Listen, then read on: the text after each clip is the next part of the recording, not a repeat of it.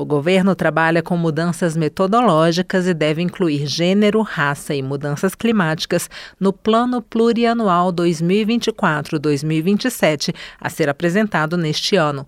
A informação é de Leani Lemos, secretária de Planejamento do Ministério do Planejamento e Orçamento, que participou da aula inaugural do curso Gênero e Raça nos Planos Plurianuais Estaduais, voltado a agentes públicos estaduais que atuam com a temática e realizado pela Escola Nacional de Administração Pública em parceria com a Secretaria da Mulher da Câmara.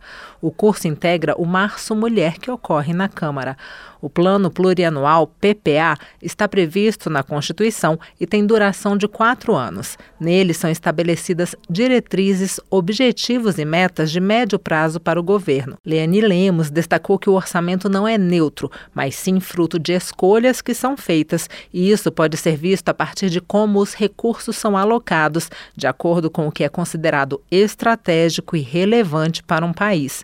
Ela afirma que o PPA 2024-2027 vai traduzir a visão de mundo do novo governo, muito diferente do governo anterior, e para isso serão necessárias mudanças metodológicas. A gente está trabalhando, em primeiro lugar, com várias mudanças metodológicas. Temos trabalhado intensamente nisso para que ele seja um PPA que traduza realmente como é que a gente ataca os problemas, as causas desses problemas e quais são as políticas para resolver esses desafios que temos pela frente. Um segundo tema transversal transversalidade de raça, gênero, mudança climática, são três temas que estão muito na pauta, muito como referência nas falas do presidente Lula, nas falas dos nossos ministros e ministras e no nosso dia a dia. Então, isso é uma, uma diretriz importante a ser incorporada. Segundo a secretária de Planejamento, o Ministério vai ouvir as outras pastas para saber como podem incorporar os temas gênero, raça e mudanças climáticas.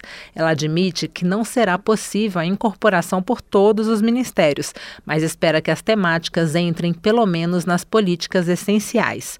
A deputada Reginete Bispo, do PT do Rio Grande do Sul, ressaltou que a primeira ação para garantir a efetivação de políticas públicas voltadas para raça e gênero é prever os recursos para as políticas. Nós sabemos que se não se está no orçamento, não se está em lugar nenhum. Né? A política pública, a primeira condição para ela ser efetivada é ter orçamento. As mulheres têm que estar no orçamento da saúde, da educação, no planejamento do Estado, do município, da União. Roseli Faria, vice-presidente da Associação Nacional dos Servidores da Carreira de Planejamento e Orçamento, afirmou que a área de finanças públicas ainda é extremamente masculina, branca e conservadora.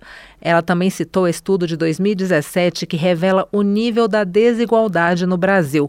A pesquisa identificou quantas gerações seriam necessárias para que os 10% mais pobres alcançassem a renda média de um país. E o Brasil ficou, nesse estudo de 2017, na penúltima colocação, atrás da Índia, e a gente ficou junto com a África do Sul. A gente só ficou um pouquinho melhor do que a Colômbia, porque aqui, gente, se leva nove gerações para esses descendentes dos 10% mais pobres chegar na nossa renda média. Nove gerações significa 250 anos. Roseli Faria afirmou que se nada for feito, essa realidade será cristalizada e lembrou que dos 10% mais pobres no país, 75% são negros. A consultora de orçamento da Câmara, Júlia Rodrigues, falou que o caminho mais fácil para a inclusão de mulheres e negros no PPA seria a criação de programas específicos para esses grupos, o que ainda assim não é feito na maioria dos estados. É o caminho mais fácil não necessariamente aquele em que a gente consegue implementar a transversalidade e dar todas as respostas.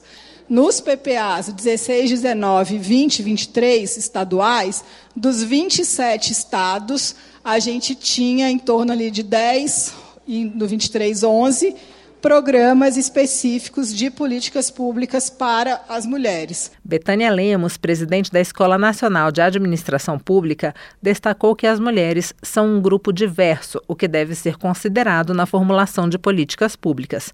Ela também afirmou que há uma orientação expressa da ministra da Gestão e da Inovação em Serviços Públicos, Esther Dueck, para que o tema da diversidade esteja presente no cotidiano das políticas públicas. Da Rádio Câmara de Brasília, Paula Bitar.